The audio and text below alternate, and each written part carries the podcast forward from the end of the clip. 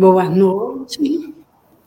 Mais uma vez, estamos aqui em busca do, nosso, ensinamento do Evangelho, ditado e vivenciado por Jesus. Na noite de hoje, um tema bem interessante que vai nos levar a uma grande reflexão, que será feita pelo irmão Rogério Amaral, trabalhador da casa de muitos e muitos anos. Para a preparação de ambiente, nós vamos fazer uma leitura do livro Fonte Viva, capítulo 44, em que o título é Tenhamos fé. Eu vou, vou preparar o lugar dito por Jesus, está no Evangelho de João, capítulo 14, versículo 2. Sabai, sabia o mestre que até a construção do reino divino na terra, quantos o acompanhasse, viveria na condição de desajustados, trabalhando no progresso de todas as criaturas, todavia sem lugar adequado aos sublimes ideais que entesouraram efetivamente, o cristão leal, em toda parte, raramente recebe o respeito que lhe é devido. Por destoar quase sempre da coletividade, ainda não completamente cristianizada, sofre descaridosa opinião de muitos. Se exercita a umidade, é tido a conta de covarde se adota a vida simples, é acusado pelo delito de relaxamento. Se busca ser bondoso, é categorizado por tolo. Se administra dignamente, é julgado orgulhoso. Se obedece quanto é justo, é considerado servil. Se usa a tolerância, é visto por incompetente se mobiliza a energia é conhecido por cruel. Se trabalha devotado, é interpretado por vaidoso. Se procura melhorar-se, assumindo responsabilidade no esforço intensivo das boas obras ou das preleções consoladoras, é indicado por fingido.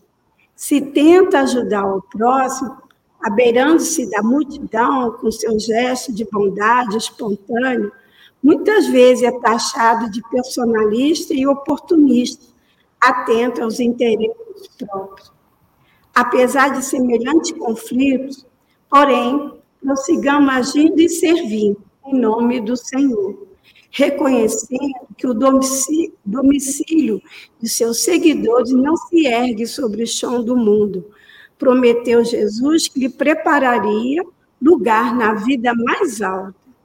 Continuemos, pois, trabalhando com duplicado fervor na sementeira do bem, à maneira de servidores, provisoriamente distanciados do verdadeiro lar.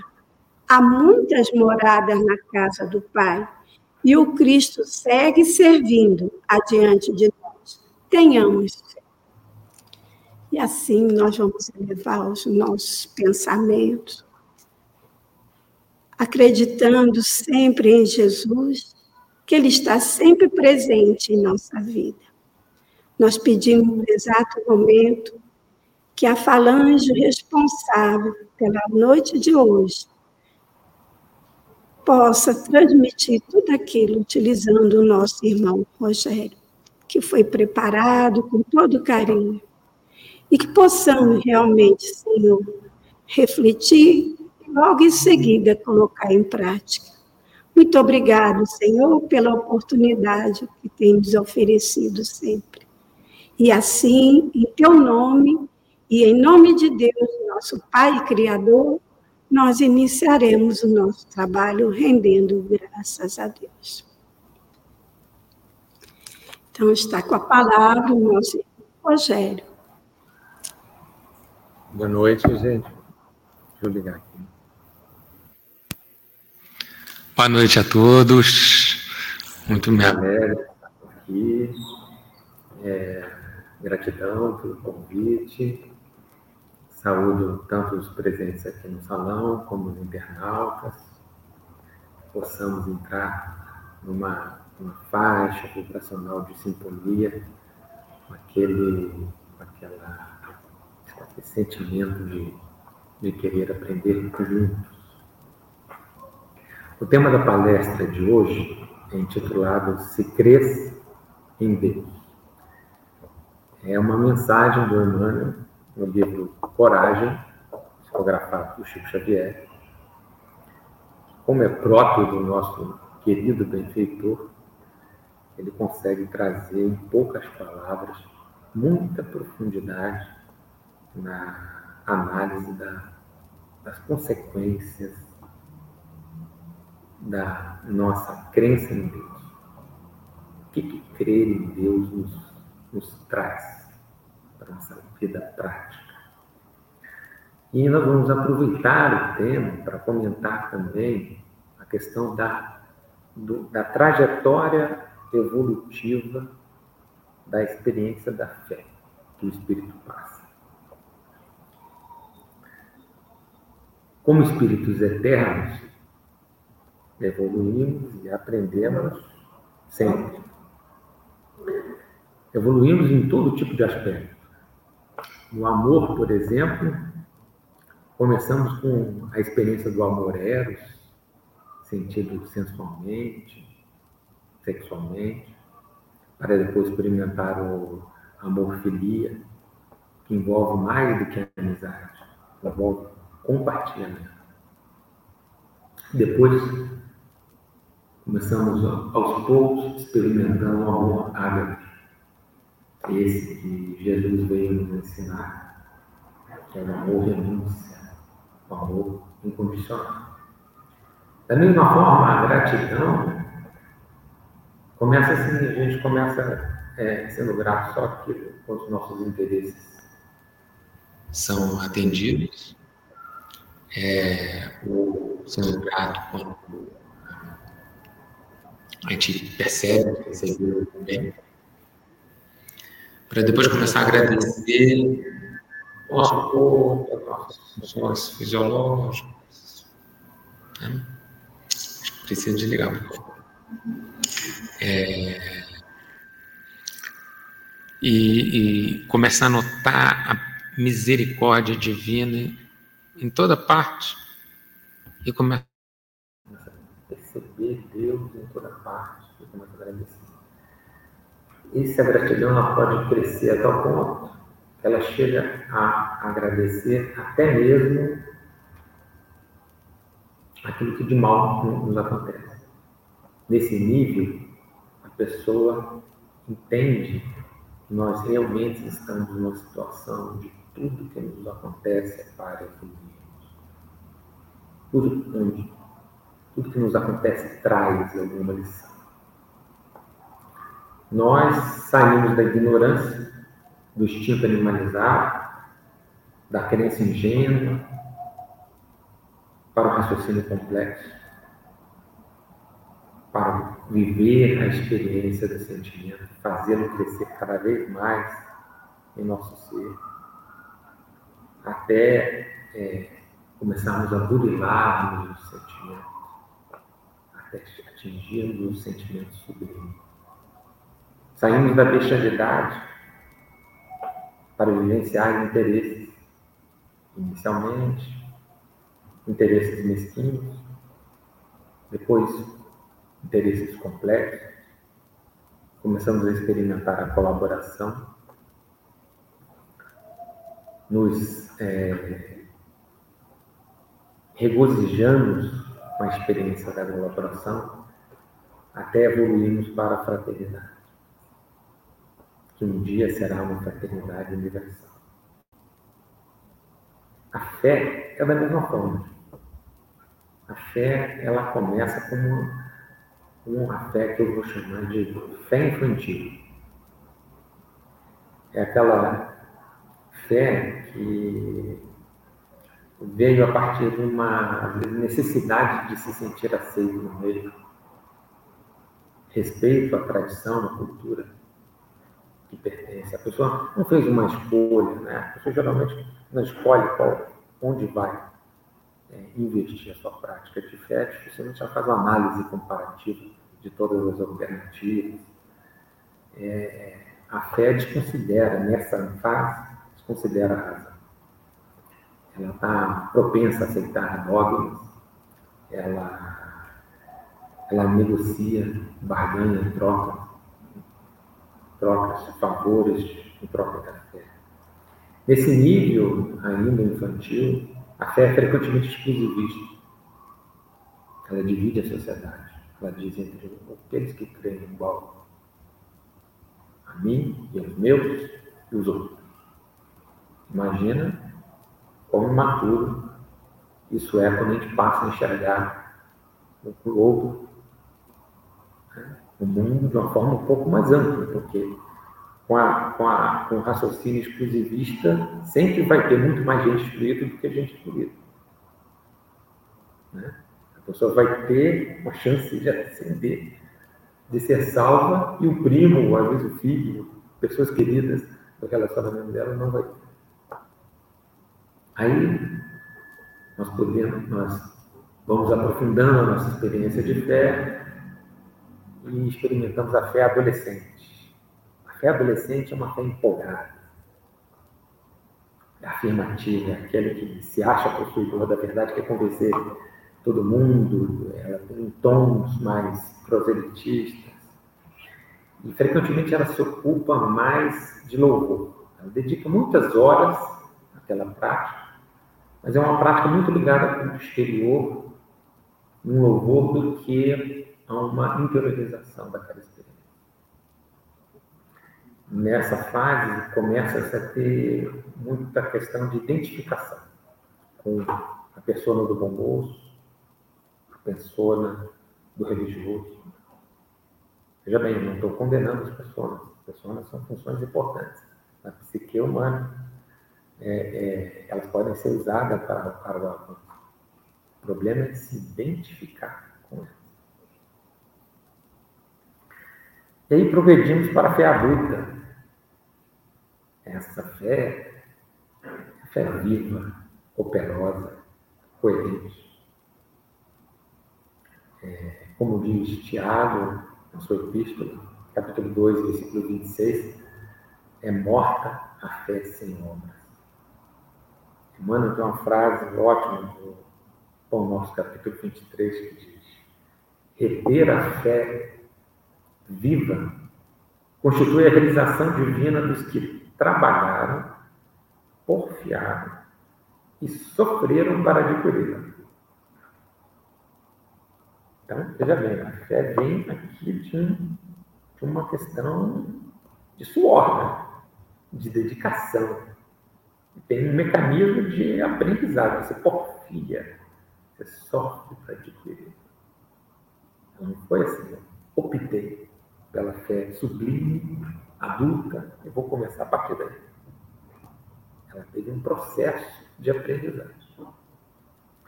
A palavra fé na língua portuguesa, ela, ela perdeu muito do seu sentido original. A palavra fé deriva da palavra latina fis, ou da, que por sua vez deriva do, da palavra grega pistis e do hebraico emuná. Fis, pistis, emuná. Nas três línguas, nessas três línguas, a fé tem, tem uma conotação de ação. É a fé atuante, é fé operosa. Você não dissocia fé de ação. Já no português, ela nem sempre está associada a ação. E essa mesma palavra original, ela, é traduzida também como fidelidade. Fidelidade. Então, a fé adulta, ela é autêntica. E, e, e ela tem essa força da coerência com a ação. A fé madura, ela, ela já raciocina, ela sente, confia, entrega. E ela tem uma característica. Como ela está. Ela, ela, ela tem aquela característica de ser muito mais, em vez de opção de crédito, ela, ela é uma força vitalizadora que fermenta a nossa busca por atitudes. O cara sabe que ele deseja algumas boas virtudes para ele, mas aquela coisa que dá um impulso é a fé, que determina assim, tanto de sacrifício que ele vai estar disposto a fazer. Nessa fase da fé madura, já começamos a observar que aqueles que têm fé infantil, ou até pseudo-fé, fé falsa, se sente incomodado, porque a fé infantil se sente inveja da fé madura. Então, ele se sente, ele se sente denunciado por aquele, aquele cuja fé foi mais enraizada, mais interiorizada. A fé raciocinada é a fé que o Espiritismo tanto defende e promove.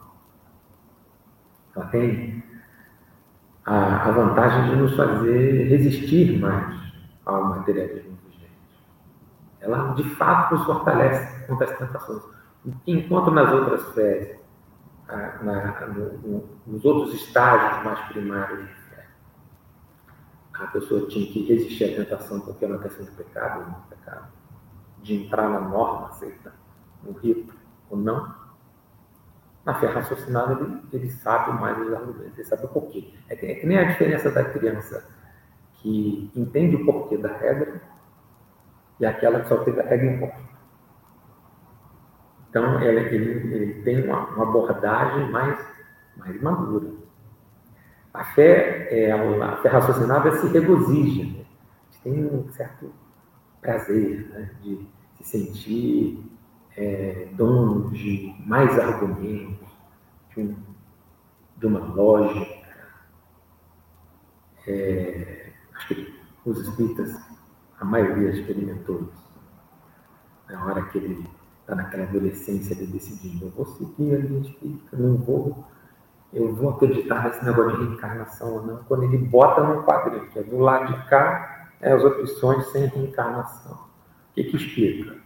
Do lado de cá, a opção com reencarnação. Aí começa a ver que, opa, aqui faz sentido um monte de fenômenos psíquicos, um monte de fenômenos mediúnicos, a questão dos dons, os inatos de cada um, explica a justiça divina. Então, ele vê que é uma tese muito mais lógica. E ele passa a ter prazer de se empoderar daquilo. Né? Só que esse prazer é perigoso. Ele pode começar a reduzir aquela experiência a uma intelectualização. Esse é um problema. E a gente vê muito por aí. Pessoas que ficaram nesse, só nessa experiência do prazer intelectual de que aquela opção de fé significa. Ou seja, se tem uma fé raciocinada, eu argumento mais, eu posso vencer mais determinadas discussões. É... Mas, quando a gente vai ler os argumentos da fé raciocinada, né, pega o livro dos Espíritos, veja bem, gente, um livro de uma doutrina que foi estruturado em perguntas e respostas. Ele, ele, ele é feito para isso, para motivar o questionamento, o raciocínio, o engajamento. Mas quando lê o conteúdo, o convite que se repete o tempo todo é um só. É adotar a visão do futuro, de que somos espírito eterno e que precisamos reformar a nossa intimidade. Crescer de dentro para fora. E para crescer de dentro para fora, só raciocínio não basta. Portanto, chegamos a uma a fé top. É a fé sublime. Essa é inabalável. Essa aceita a vontade divina como superior a nós. Não aceita teoricamente. Ela sente que Deus quer o nosso melhor, que Ele tem a melhor alternativa. Então ela não se revolta contra vicissitudes. Ela é combustível para renúncia. A sublime confia sempre, mesmo diante do inimigo poderoso, mesmo diante do embate. Ela está lá, porfiando. Inclusive, o pior dos inimigos. Quem é? Qual é o pior dos inimigos? O interesse próprio. É uma fé, portanto, desinteressada, coerente, que remove montanhas. Não estou falando das montanhas em que muito dinheiro, 600 caminhões e 400 tratores conseguem, com algum tempo, remover. Eu falo das montanhas do ego. Das montanhas das convenções a que nos apegamos para negar para justificar para usar de desculpismo para não nos envolver de sentimento de coração das causas reais do Espírito aberto. A fé sublime, ela está alinhada com Deus interior. Ela traz uma autoridade moral e uma experiência moral profunda que radia, que vê nos olhos, que expande a alma e que contagia. vamos propriamente para a mensagem de mãe, visto a evolução da fé.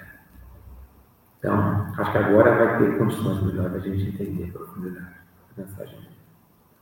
Ele diz assim, é, ele, só que ele coloca em segunda pessoa, eu mudei tudo para, para primeira pessoa do plural.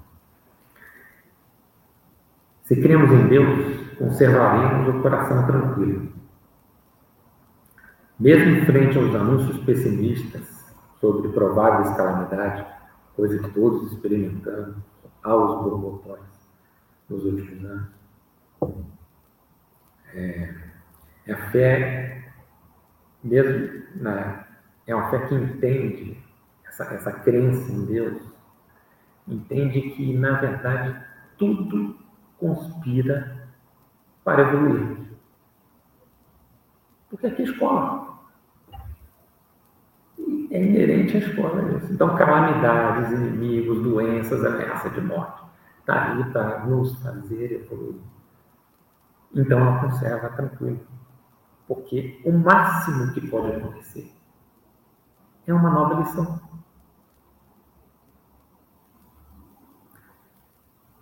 Então, se cremos em Deus, vamos guardar a convicção naquilo que não muda.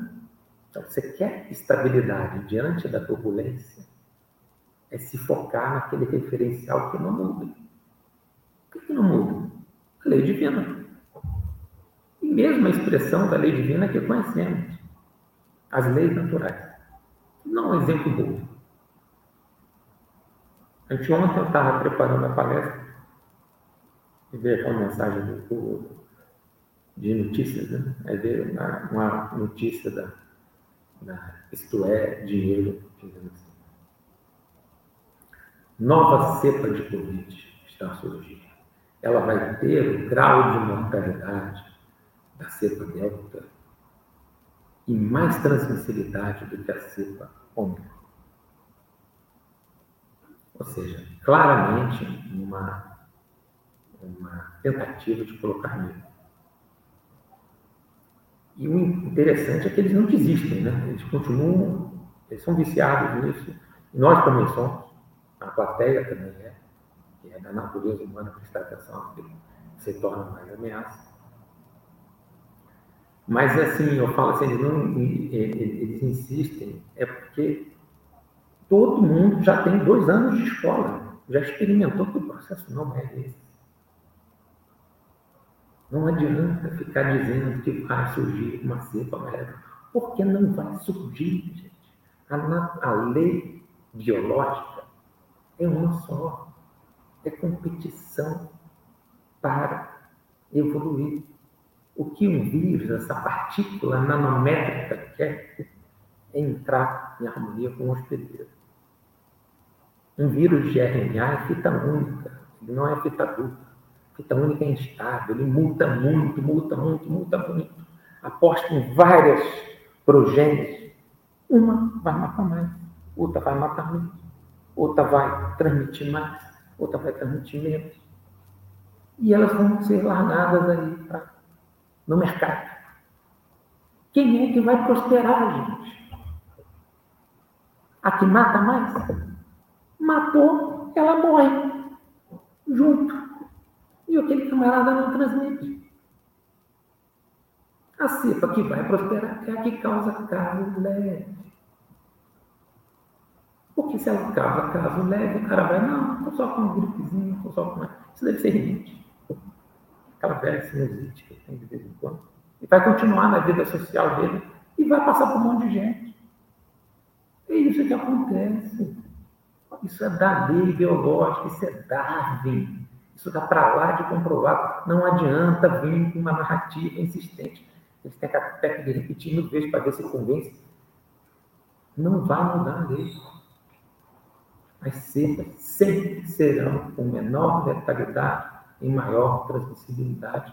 Basta olhar as últimas cinco ondas que você vai detectar. Faz a conta você, não precisa acreditar em ninguém. Vai lá, diminui o número de carros é, diagnosticado, o número de mortes, você vai ver que a taxa de letalidade só reduz. Só reduziu e só vai reduzir. Não vai surgir uma cepa mirabolante do outro mundo do mesmo vírus. Porque é a lei. A lei não muda para agradar narrativas. Então, o que nós temos que fazer? Conhecer as leis. Conhecer a lei divina, conhecer a lei da natureza, para não se deixar levar por narrativas deslocadas, interesseiras. Que assim nós vamos nos manter estáveis e saudáveis emocionalmente. Isso foi só a primeira frase da, da mensagem.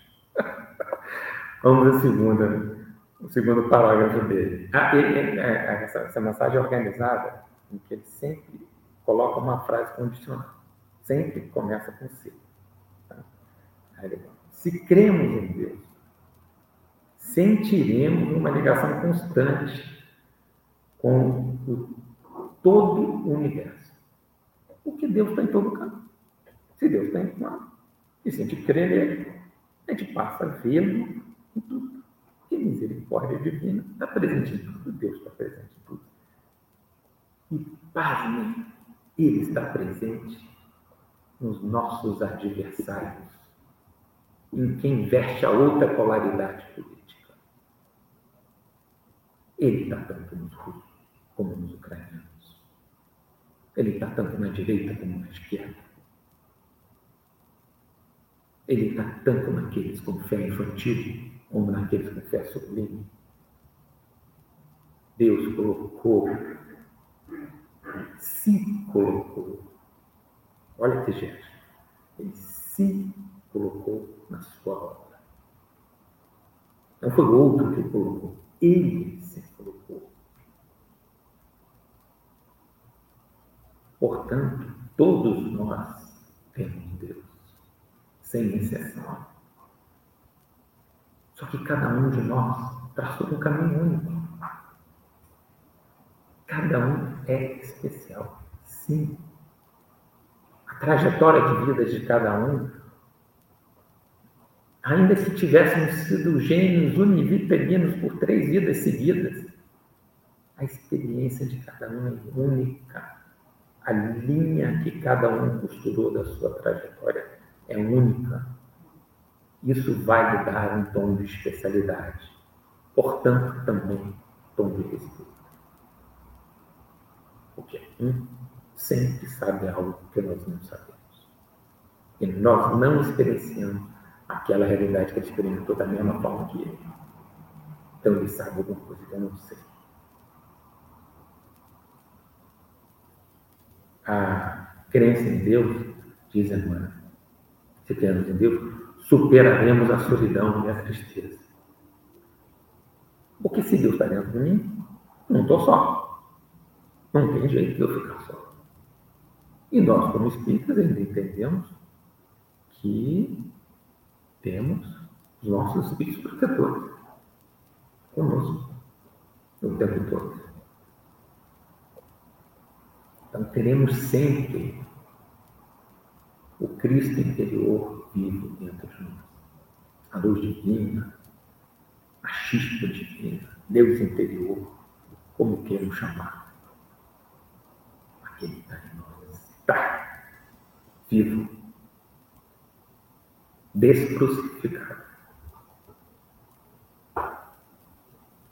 Se cremos em Deus, interpretaremos os ofensores e os delinquentes como infelizes. Repetir.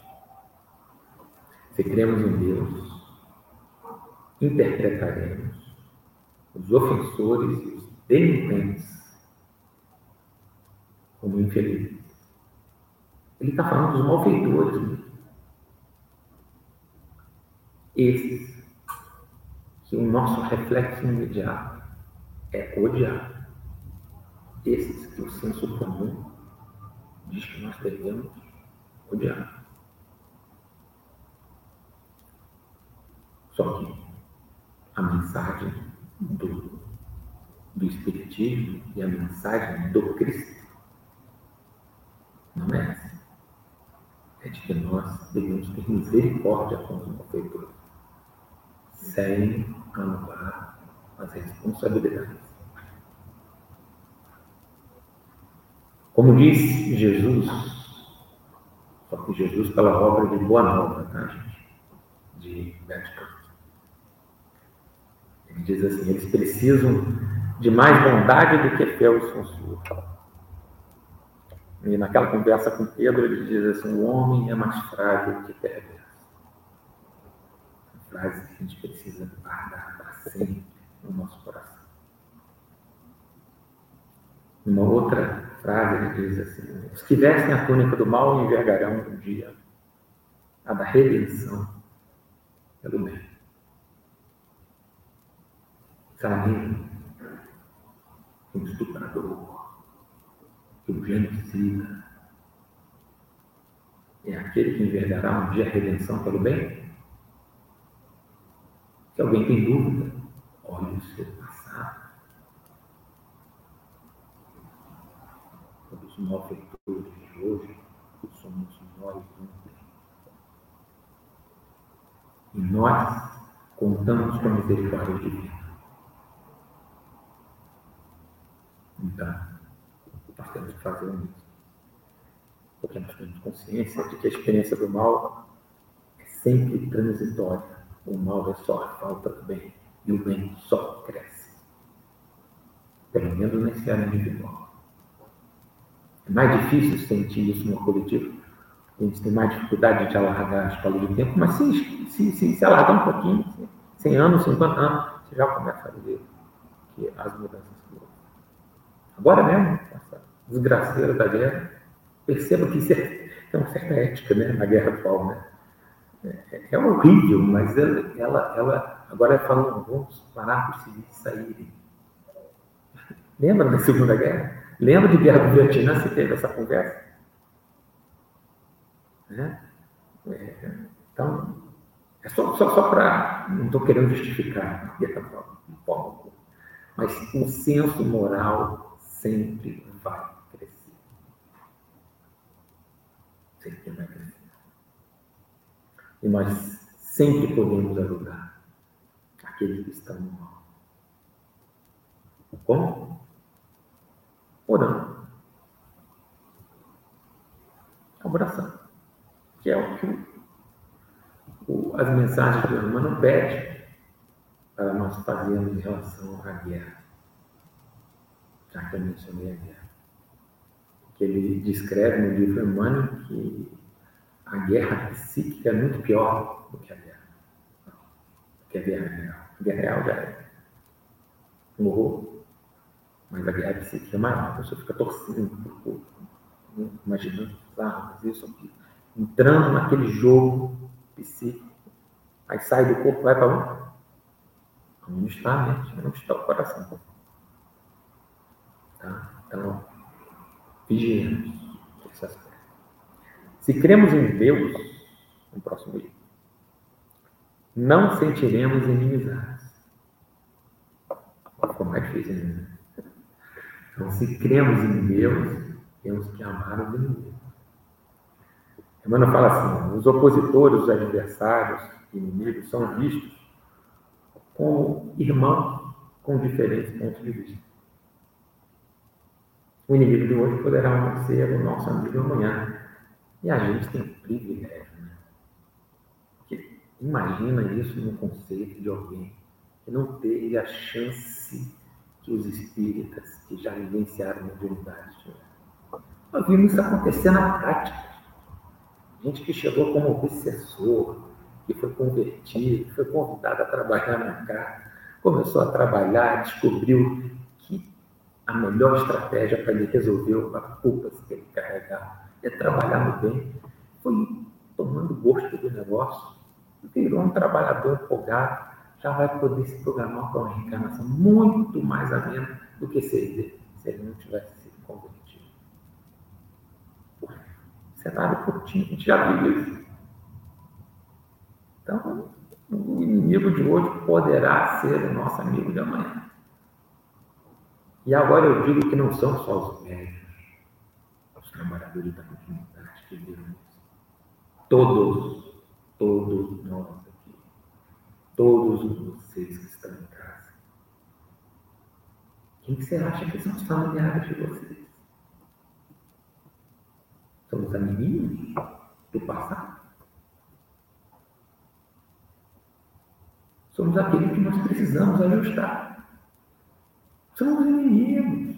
Então, os inimigos vão se tornar nossa amiga. Se você quer agendar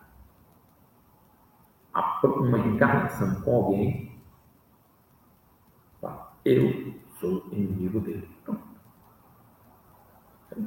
você foi no cartório e carimbou. Que você vai precisar estar com ele. Viram como? Olha só, a fé raciocinada justificando uma questão que foi colocada por Jesus. Amai os vossos inimigos.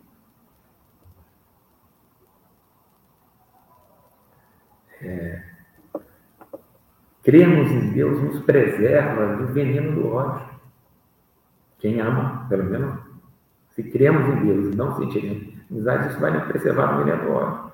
De quem odeia sofre mais do que quem é odiado. Vingança é, é atraso. E nos ata o inimigo, como eu já falei. E a convivência com o inimigo tem uma dica, que é boa, porque ele sempre traz muita crítica, muita ofensa, e traz aquelas críticas, ele tem várias coisas. Que se a gente aproveitar, a gente vai crescer bem rápido, mais rapidamente. Agora, o que o Espiritismo nos convida é uma decisão interior. Para ter essa decisão, a gente precisa de fé. A decisão de não odiar. Você, os outros podem até querer ter inimizade com você, mas ele decidir que não amigo de ninguém. Nós decidimos. Imagina o impacto disso coletivo na sociedade, como uma coletividade, toma essa decisão íntima. Essa decisão íntima leva o ser a um novo patamar. Embora não impeça que os outros tenham inimizade por eles. É... o tempo. Tá. Tem um trecho sobre a maioria dos que eu adoro, do Kardec resume em dois parágrafos tudo. acho lindo demais, vou ler, tá? Me dá licença. Se o amor do próximo constitui, ele está no capítulo 2, amar os, os inimigos.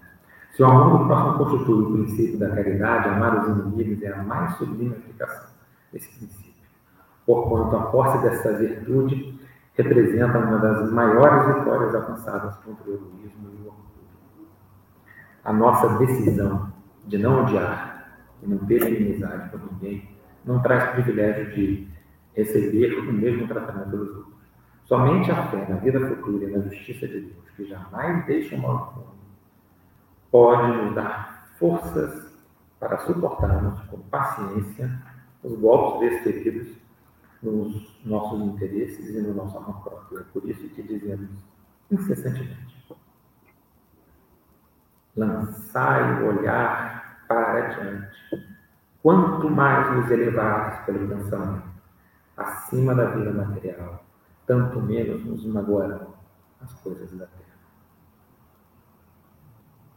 Se cremos em Deus, voltando à mensagem, caminharemos sem medo ou aflição. Gente, isso é, é quase um, um, um, sonho de consumo hoje em dia. Né? Nós somos metralhados o dia inteiro, o tempo todo, para sentir medo.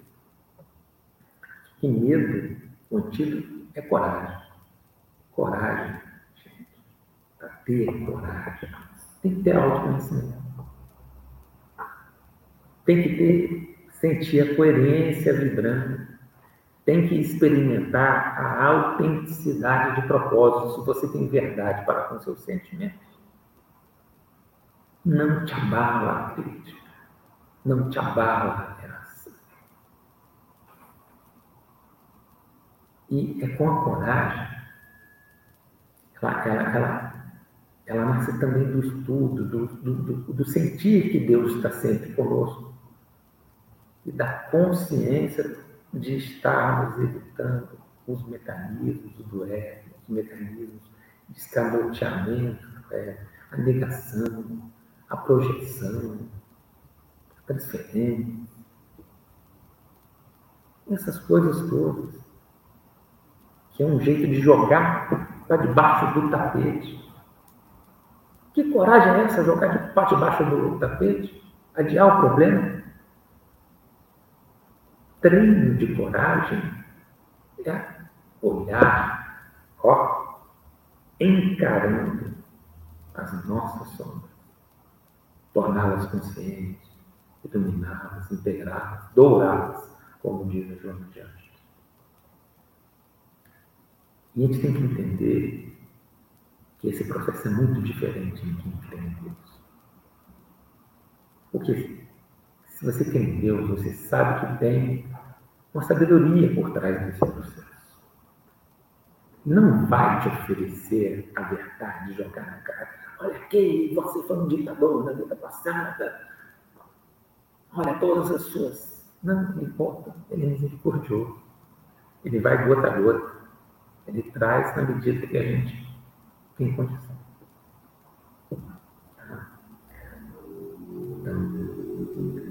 Se cremos em Deus, caminharemos sem medo ou aflição, porque conversamos intimamente com Deus. Nós elegemos a prece como amiga inseparável. Essa parte final, tá? tentar falar, quero fechar assim com. Em que creio? Em que Deus nós cremos? O que nos favorece de alguma maneira? Que nos quer lugar? Aquele que condena uns e salva outros? Aquele que exige adoração de toda forma? E a partir do grau de adoração que você tem, ele escolhe se te salvará.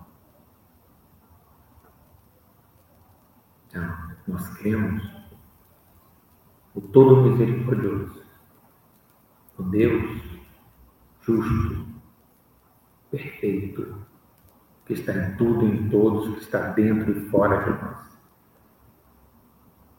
que é a causa primária de todas as coisas. Todas as coisas. Que é a inteligência suprema.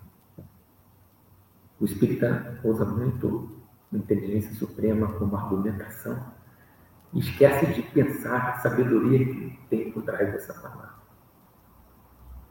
Inteligência suprema, gente, quer dizer que se você multiplicar todas as inteligências do nosso mundo, somar, multiplicar, você não precisa multiplicar, não, não precisa somar, não. Multiplica, bota toda a quântica, toda a, a, a parte da inteligência artificial não, não chegou em nada. Ele sabe muito mais. Ele é infinito, é infinito. Então ele sempre vai saber o que é melhor para a gente, melhor do que nós mesmos. Portanto, sejamos humildes frente à inteligência suprema. Abandonemos o Deus antropomórfico. Deus não é vingativo nem caprichoso, Deus é justo. Se Ele é justo, não tem que perder tempo com tanto queixume, com tanto chororô. Porque se a gente não enxerga o motivo, esse motivo é alguma coisa que a gente não está está no passado. Então, vai ser sempre justo. Se é justo, é justo. Ah, me dediquei tanto que fui com o Brown. Foi porque precisava. A gente vai estar sempre onde está o nosso sentimento, nosso coração, nossa mente. Já passamos, gente, dessa infância religiosa. O único tribunal é a consciência. Onde ele gravou as leis. Nós vamos ter que acertar conta com a gente mesmo. Não é com quem a gente falou alto, errou aquilo lá. Porque nós somos imperfeitos, a gente erra um monte. A dor é a nossa consciência lembrar, aos poucos, na medida que amadurecemos, do que fizemos, da mediocridade que temos, e ter que acertar conta com ela onde quer que estejamos. Nenhuma viagem deixa de carregar a consciência limpa. Nenhuma fuga também. Deus é Pai, Deus é amor. A virtude vem de dentro para fora. Virtude não é, é um monte de hábitos e rotinas bonitinhas que nós temos que seguir para ficar, sermos bem aceitos, reduzirmos a nossa, a nossa aparência. A virtude é sentimento, sentimento que vai sendo modelado, nascendo de dentro para fora. Virtude é para ser sentida nas fibras mais profundas de nosso coração.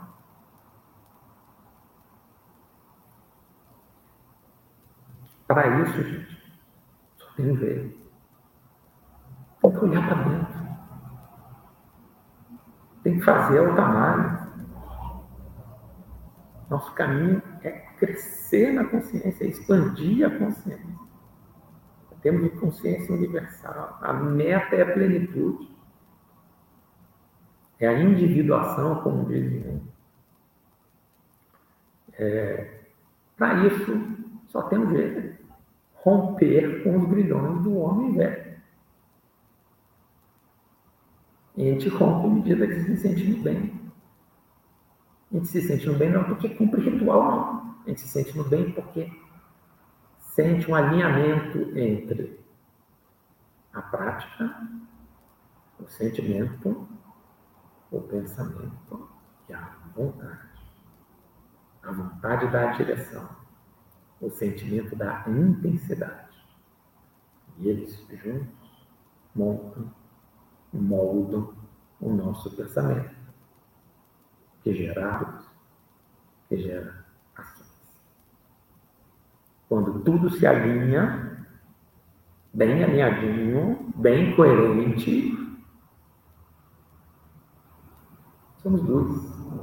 Somos esses, somos luminares. Esses exemplos, essa força vassaladora, que aonde chega, carrega. O século XX viu Hitler? Viu. Mas viu ao mesmo tempo grande. Um homem com um pedaço de pano que ele mesmo teceu, enrolado, magricela, mas que com a força da coerência venceu o maior império da época. Então, coerência, alinhamento é fundamental. E é isso que a gente tem que buscar. E só que a misericórdia divina é tão maravilhosa que ela, ela permite essa conversa, né? esse processo.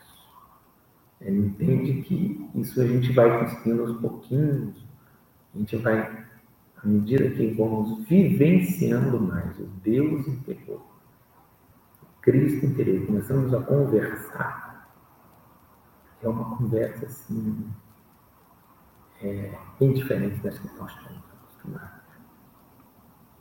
Porque ele nunca viola. Afinal de contas,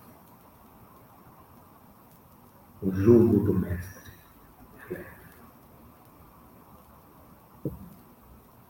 Cabe a nós espíritas lutar contra o materialismo que predomina atual na sociedade. O Espiritismo é a terceira revelação, é o consolador prometido. A sociedade depende de argumentos sólidos, depende de exemplos de fé. E não aguenta mais o fake de tudo. Tudo é fake. A sociedade está farta os pseudos. Portanto, ela não vai valorizar muito, vai atacar, porque o fake ataca. Mas ela vai valorizar, vai revolucionar a sociedade. É a verdade sentida. E o único jeito da verdade sentida não agredir os olhos dos ignorantes, é quando ela está casada com a misericórdia, como é a verdade do nosso Pai. Obrigado pela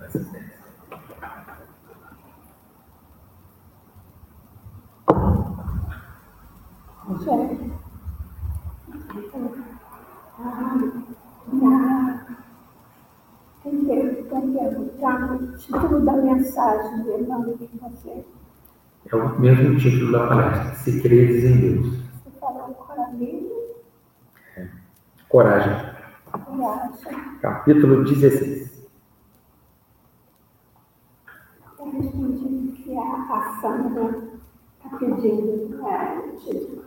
Então, título é Coragem e a 116. Como nós falamos no início, a noite é para reflexão.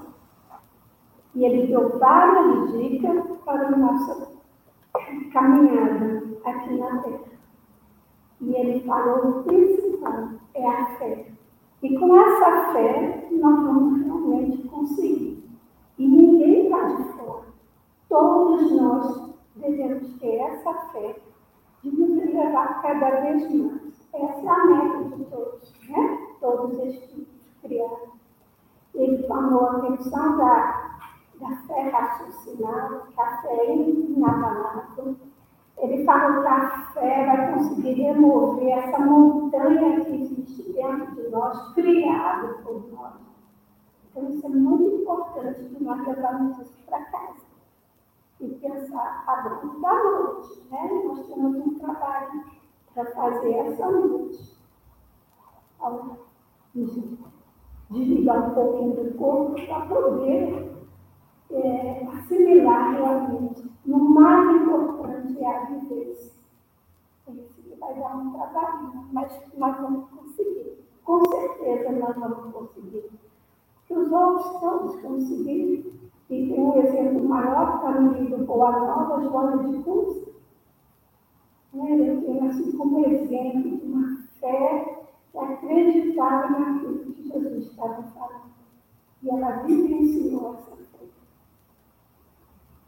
Então, nós temos aí um motivo para poder até repetir, ouvir novamente essa palestra, que pode ser é, no, no download, e nós temos essa oportunidade de ouvir novamente, tanto no YouTube como no podcast, e dar um momento de refletir.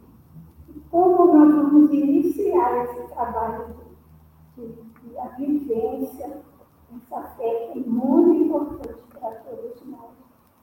E a casa oferece essa oportunidade.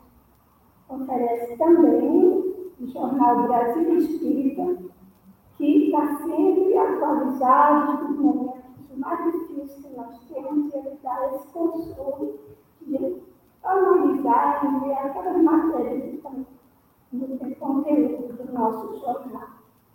E ele destacou também que através do trabalho, da ajuda ao próximo, nós vamos conquistar. E uma das oportunidades é a cesta do coração, que nós temos aqui na casa, e que, graças a Deus, a parte da cesta de gênero alimentício, nós já estamos bem abastecidos. Mas nós estamos precisando de material de limpeza e de higiene pessoal. Quem puder colaborar conosco, trazer até aqui, funcionário para receber, ou fazer um canal de cartaz aí exposto, através de doação. Também nós recebemos. Com isso, nós vamos, aos poucos, trabalhando para a nossa própria evolução, para o nosso próprio resgate. E na próxima quinta-feira, nós teremos um tema bem interessante, que é os apóstolos, que será é, da responsabilidade de Maurício Rodrigues. Todos estão convidados a vir ao nosso salão, quem quiser. Nós temos todo o cuidado, seguindo os protocolos. Então, tem essa oportunidade de estar presente aqui, ou se não, através da minha. Nós estamos aqui para receber todos o Departamento de Arte e Cultura Espírita está promovendo é, inscrições para quem quiser, no mês de abril, que é dedicado ao livro espírito, é, trazer, mostrar seu talento através de poesia ou comentário de algum livro que, que é da sua admiração, para falar dez minutinhos aqui a respeito ou fazer uma poesia também, na preparação de abril, então no mês de abril. Quem quiser é só entrar em contato com a Lucimar, que é a responsável pelo departamento, para se inscrever a sua poesia ou seu comentário do livro Então, agora, essa festa é agradecer a Deus essa oportunidade que nós tivemos nessa noite. Senhor Jesus, muito obrigada pela missão da noite de hoje. Que possamos aumentar cada vez mais a frente, Senhor. Só assim estaremos trabalhando para a nossa caminhada na direção de Deus. Obrigado, Jesus, pela assistência que temos oferecido sempre e os amigos espirituais que estiverem presentes também, Senhor. Que essa paz e essa harmonia que reina entre nós possamos sempre usufruir nesta. E assim, Jesus, contando sempre contigo, nós agradecemos hoje e sempre. E assim